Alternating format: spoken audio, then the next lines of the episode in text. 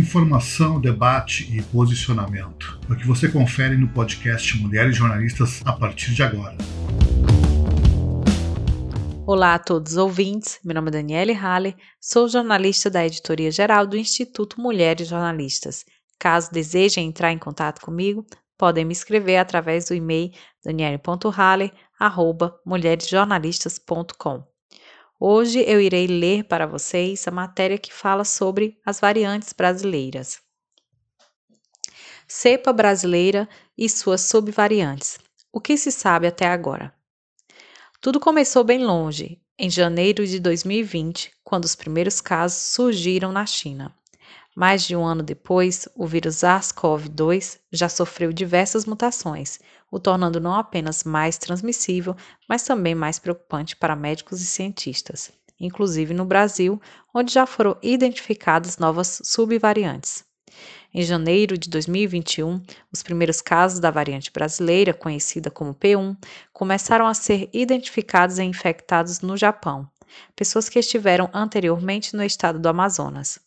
Ainda em dezembro de 2020, um grupo de especialistas de instituições como a Universidade de Oxford, da Universidade de São Paulo, da Universidade Federal de Minas Gerais e outras, realizou uma pesquisa entre os pacientes infectados em Manaus. O resultado mostra que, já no final de 2020, quase metade dos pacientes examinados tinham sido infectados pela nova variante brasileira, a P1. Segundo os pesquisadores, duas semanas após primeiro, os primeiros resultados, o número de infecções pela mutação P1 subiu 33%. Desde então, a variante já foi identificada em pelo menos 10 estados do Brasil e em 15 outros países, na Ásia, Europa e nas Américas, segundo dados divulgados pelo Ministério da Saúde. Com o um aumento exponencial em todo o território brasileiro desde o início desse ano, o país passa por sua fase mais crítica da pandemia e o surgimento de outras mutações advindas da variante P1. Na última quarta-feira, 17, o Conselho Nacional de Secretários de Saúde anunciou o triste recorde de mais de 3 mil óbitos diários por Covid-19 hospitais lotados, aumento de leitos de UTI para atender o número de pacientes chegando e insuficiência de profissionais da saúde é a realidade atual do setor de saúde no Brasil. Diante da situação, governadores de diferentes estados optam por pelo lockdown em todos os municípios como uma forma de frear o vírus e diminuir o número de infecções. Dentre os maiores temores na infecção do vírus está a intubação, procedimento necessário para o paciente em caso grave e que necessita de ventilação mecânica para continuar respirando, como foi o caso do advogado Murilo Conte Martins de Siqueira, de 33 anos, de Belo Horizonte. Murilo conta que começou a ter os primeiros sintomas no primeiro dia de fevereiro: dor de cabeça, tosse e dificuldade de respirar. Na época, sua esposa havia testado positivo para a Covid-19 e, três dias depois dos primeiros sintomas, o advogado deu entrada no hospital onde foi confirmado que também estava infectado. Atualmente, ele diz que está se recuperando da doença. Abre aspas, estou fazendo fisioterapia para a recuperação da parte muscular, mas estou recuperado da parte respiratória. Fecha aspas. Sobre quais sintomas foram mais preocupantes para ele, Murilo comenta. Abre aspas, a falta de ar. Fiquei de prona em casa para tentar ajudar, mas estava muito difícil respirar e minha esposa me levou ao hospital. Cheguei com a saturação de 76%. Logo me levaram para a UTI, onde fiquei entubado por oito dias, e resultando em 15 dias de internação. Fecha aspas, comenta. Infelizmente, na casa de Murilo Conte, o vírus acabou infectando outras pessoas da família, inclusive a filha de apenas dois anos. Abre aspas. Todos aqui em casa foram, infelizmente, infectados: minha esposa, filha, sogra e a avó da minha esposa. A avó ficou 20 dias internada, em uso de oxigênio e ainda veio para casa com oxigênio domiciliar. Minha filha ficou por dois dias com febre alta, intercalando antitérmico de três em três horas, diarreia e vômito. Fecha aspas, conclui o advogado. Situação semelhante também ocorreu com a família da engenheira ambiental Janiele de Araújo Rocha, 27 anos, em Fortaleza.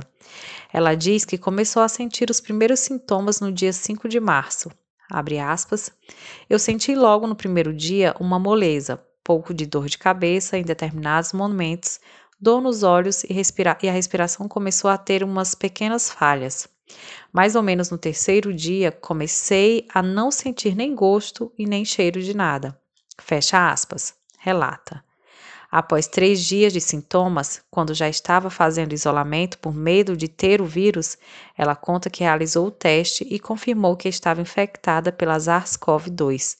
Sem pioras nos sintomas, continuou o tratamento em casa e afirma já estar recuperada, após ter realizado outro teste que resultou negativo.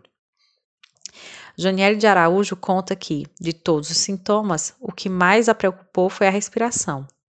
Os sintomas para mim foram os mesmos de uma sinusite bem forte, porém, o que mais me preocupou foi a respiração. Tinham momentos que você tinha que ir bem fundo para conseguir respirar. Fecha aspas, comenta. Além dela, sua avó e o avô também haviam sido infectados, de quem ela acredita que pode ter contraído o vírus. Relatos como o de Murilo Conte e Janiele Araújo estão se tornando cada vez mais comuns, onde o vírus não atinge apenas as pessoas mais velhas ou com alguma comorbidade, afetando também, independente da faixa etária ou sexo. Para entender o que se sabe sobre a cepa brasileira e suas novas subvariantes, até o momento, a, a repórter Daniele Haller, do Instituto Mulheres Jornalistas, conversou com o infectologista Dr. Guilherme Henn, presidente da Sociedade Cearense de Infectologia. Repórter. Quando falamos da variante brasileira, se trata apenas de uma ou já surgiram diferentes variantes dentro do Brasil? Doutor Guilherme. O vírus muda o tempo inteiro. Algumas dessas mutações eventualmente vão se tornar benéficas para ele e vão permitir que ele se diferencie da variante anterior, da cepa anterior, de forma a ganhar alguma vantagem evolutiva. Às vezes, uma transmissibilidade melhor, um mecanismo de escape ao sistema de defesa do corpo, uma resistência a um determinado medicamento.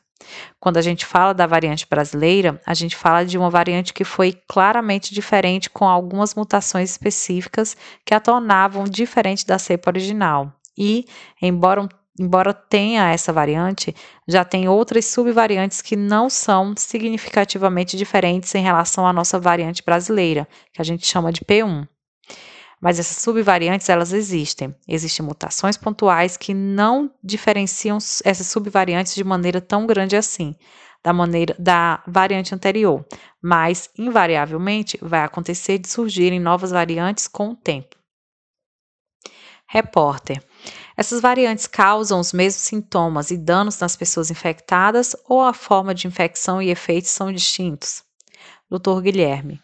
Os sintomas e a forma de transmissão são exatamente os mesmos, independentemente da variante. Repórter. As variantes ou variante brasileira é mais letal do que as outras que surgiram em outras partes do mundo, como a do Reino Unido ou África do Sul, por exemplo? Doutor Guilherme.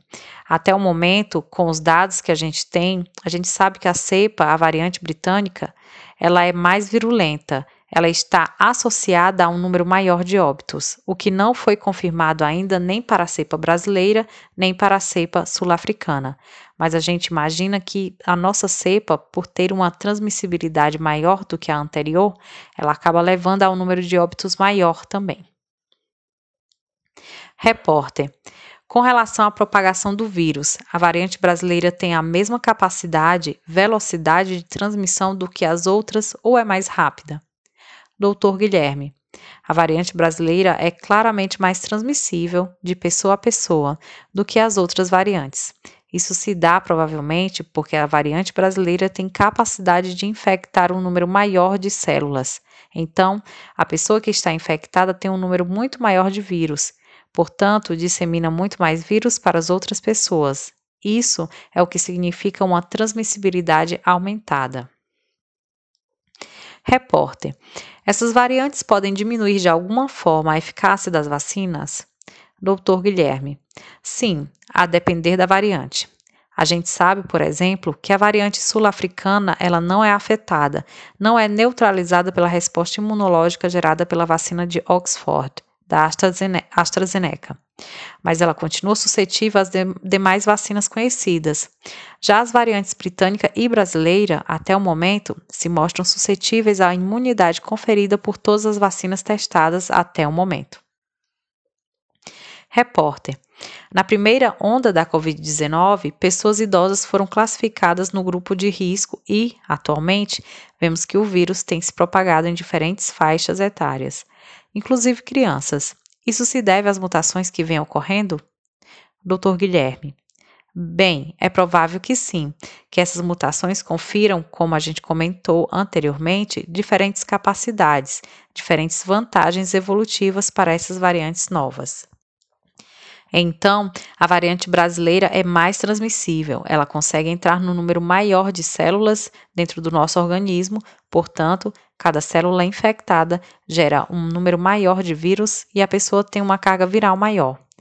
Então, além da transmissibilidade, enquanto pessoas jovens anteriormente recebiam uma carga de vírus menor, por isso não adoeciam com tanta frequência, hoje as pessoas recebem uma carga de vírus muito mais alta e esse vírus acaba se multiplicando demais dentro da pessoa. Se isso é suficiente para justificar a incidência muito alta que estamos vendo em pessoas mais jovens e a gravidade também dessas pessoas, a gente não sabe ainda. Repórter: A variante brasileira pode causar reinfecção? Doutor Guilherme. Sim, a variante brasileira pode causar reinfecção como qualquer outra variante.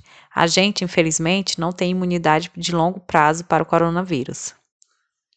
Repórter. É possível detectar se um paciente está infectado por uma variante do vírus e não pelo vírus original? Doutor Guilherme. É possível detectar com qual variante o paciente está infectado se for executado um teste chamado sequenciamento genético do vírus. Infelizmente, esse é um exame complexo que não é disponível comercialmente. Não é o exame que você vai ao laboratório e faz. É um exame feito só em laboratórios de referência e em centros de pesquisas. Repórter.